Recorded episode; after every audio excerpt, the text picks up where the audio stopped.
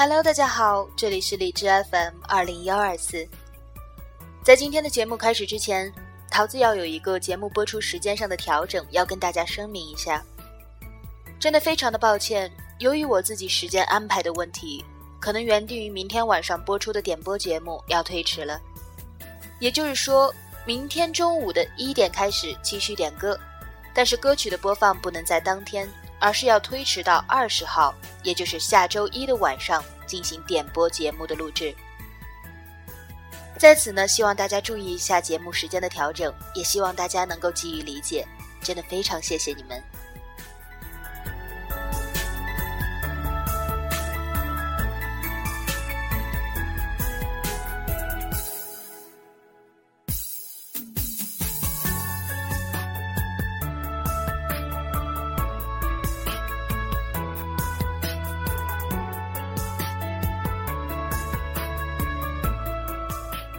今天要跟大家聊一些什么样的话题呢？不知道大家有没有注意到这样的一个现象？不仅仅是我们自身，我们周围也有很多人存在这样的一个问题。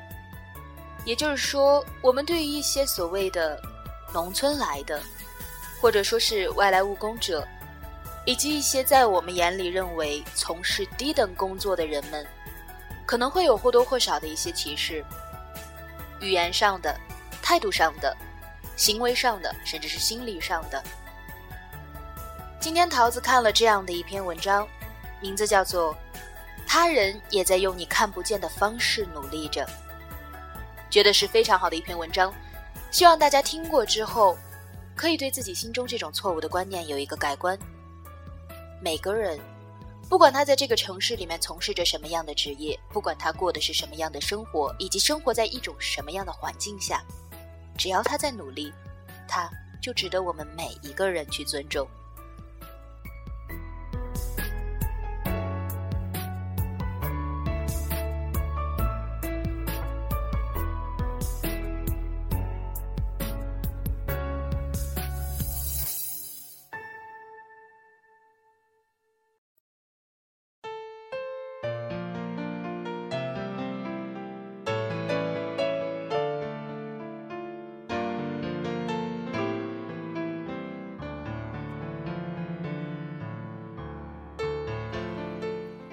我不知道城市里的穷在你心中是一个怎样的概念，或者说你有没有穷过？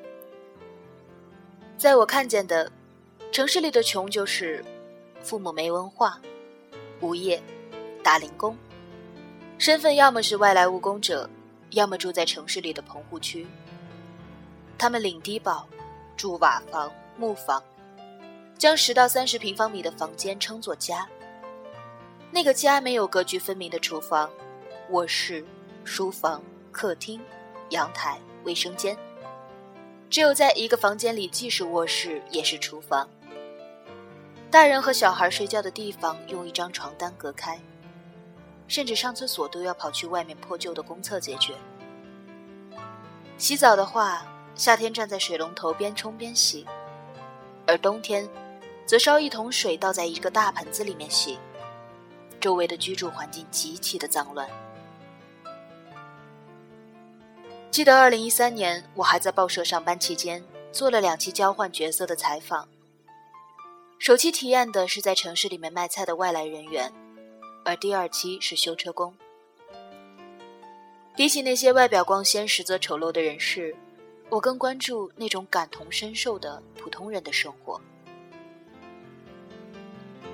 关于我为什么想到要做这样的一个采访，源于有一天晚上，我下班回家的路上路过了一家水果摊，看见年轻的夫妇吆喝着卖水果。旁边橘黄色的灯光下，一个小男孩趴着写作业。水果摊不远处又有一家卖麻辣烫的小吃摊儿，摊主是一对中年夫妇，只是女人是个跛脚。看见如此的场景。我在回家的路上一直思考这样的一个问题：他们不管风吹日晒，照样出来为生活奔波，为的不就是多挣一些钱，让生活好过，为了下一代创造好的家庭环境吗？而为了能让更多人知道城市里面还有这样的一群人在奋斗，所以我决定做这样的一个采访。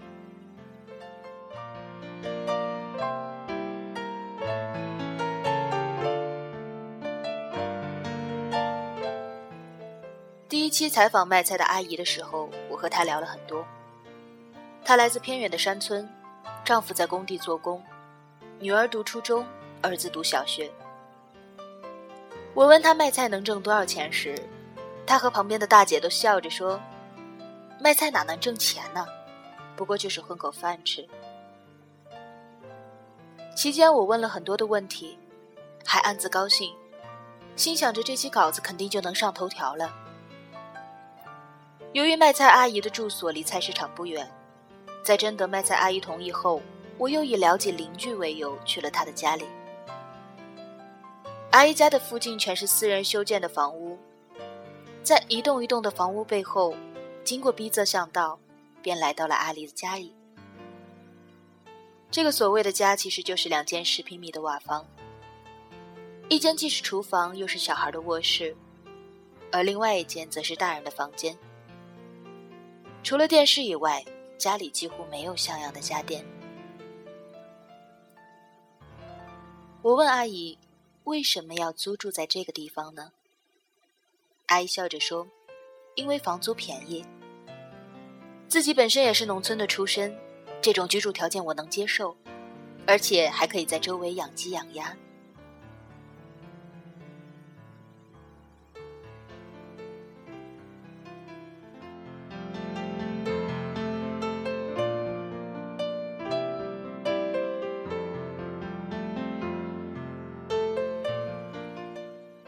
第二期采访的是一名修车男生，他十九岁，初中毕业以后就出来打工挣钱，城市户口。与他交流的时候，他显得很热情。我问他修车的程序，一个月能挣多少钱，能不能够家贴补家用，他都很开心的回答了我。当我回头再看采访稿时，我觉得没问到点子上，便又与他聊起了梦想。聊天过程当中，他一直提到自己多少岁前要挣多少钱来买房，让母亲也住一回带电梯的新房。男生说他没有什么梦想，无非就是想多挣钱。母亲身体健康，生活过得平安幸福就好。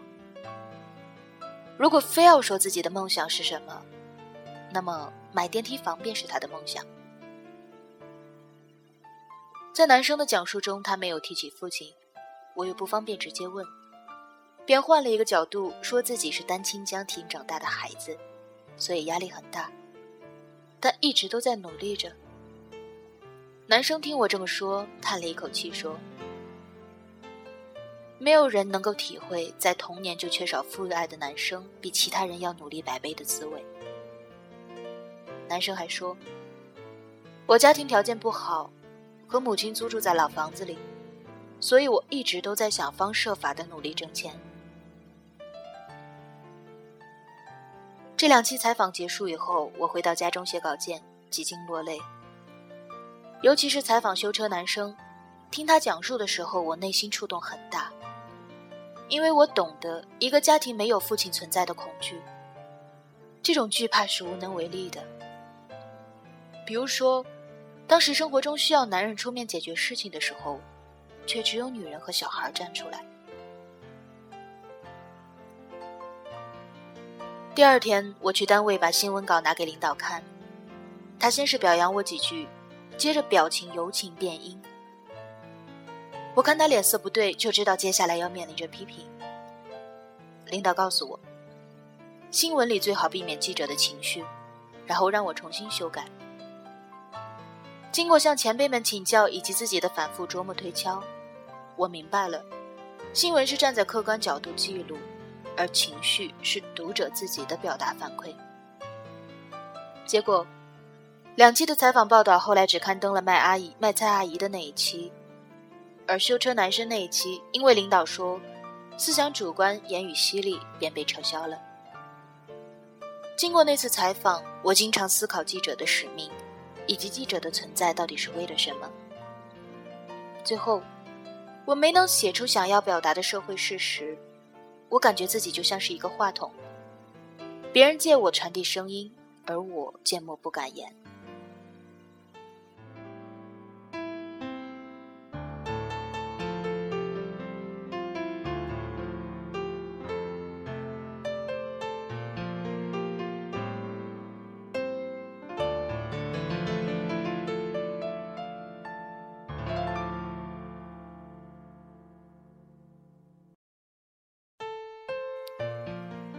曾经在上班的那段时间里，我接触并采访了很多平凡的普通人，有卖菜小贩、公交司机、摩的师傅、运水工、建筑工人、服务员等等。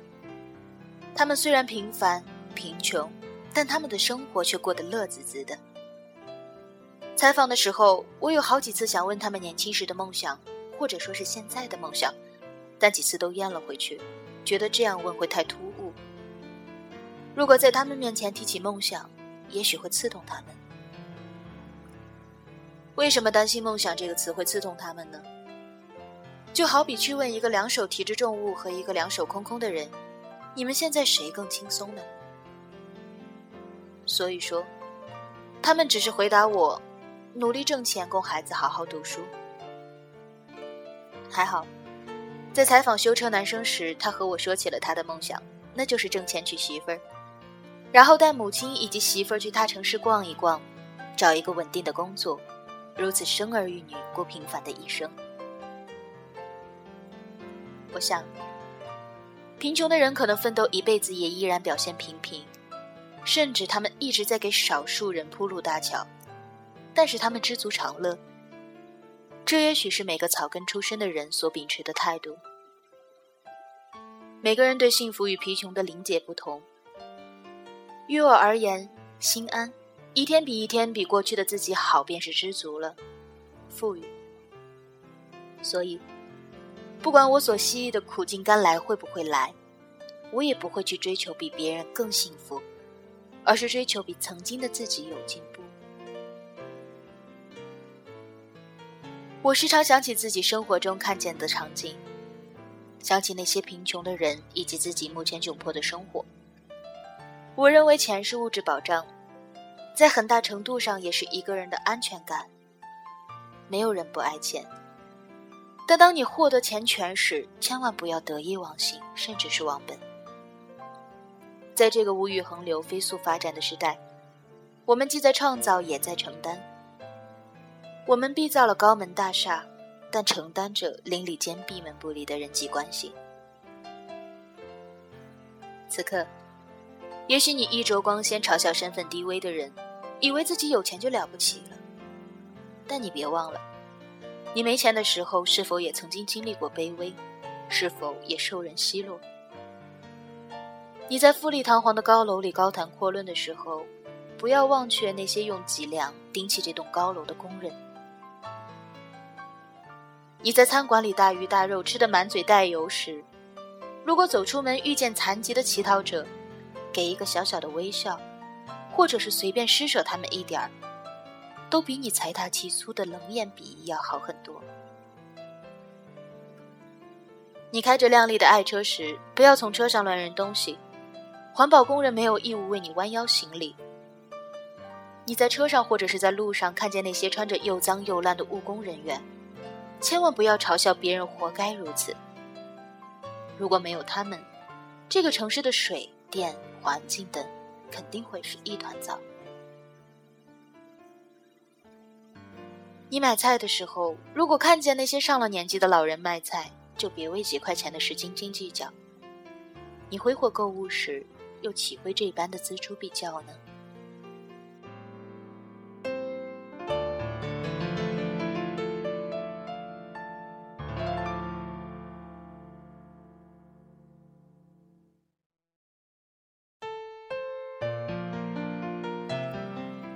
要知道，你眼中那些生活在城市角落里不起眼的小人物，或者是你经常看见的打工者，他们都在为生计、为家庭努力着，让自己变得一天比一天好起来。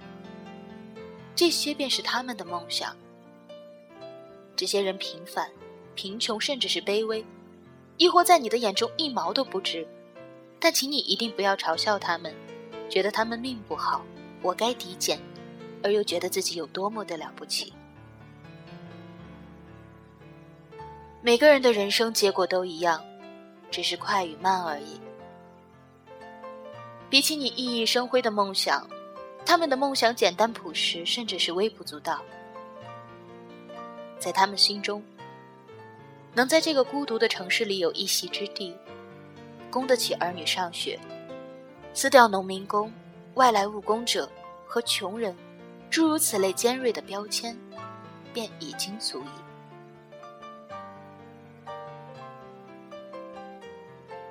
不要瞧不起别人的生活，因为他人也在用你看不见的方式，一直努力着。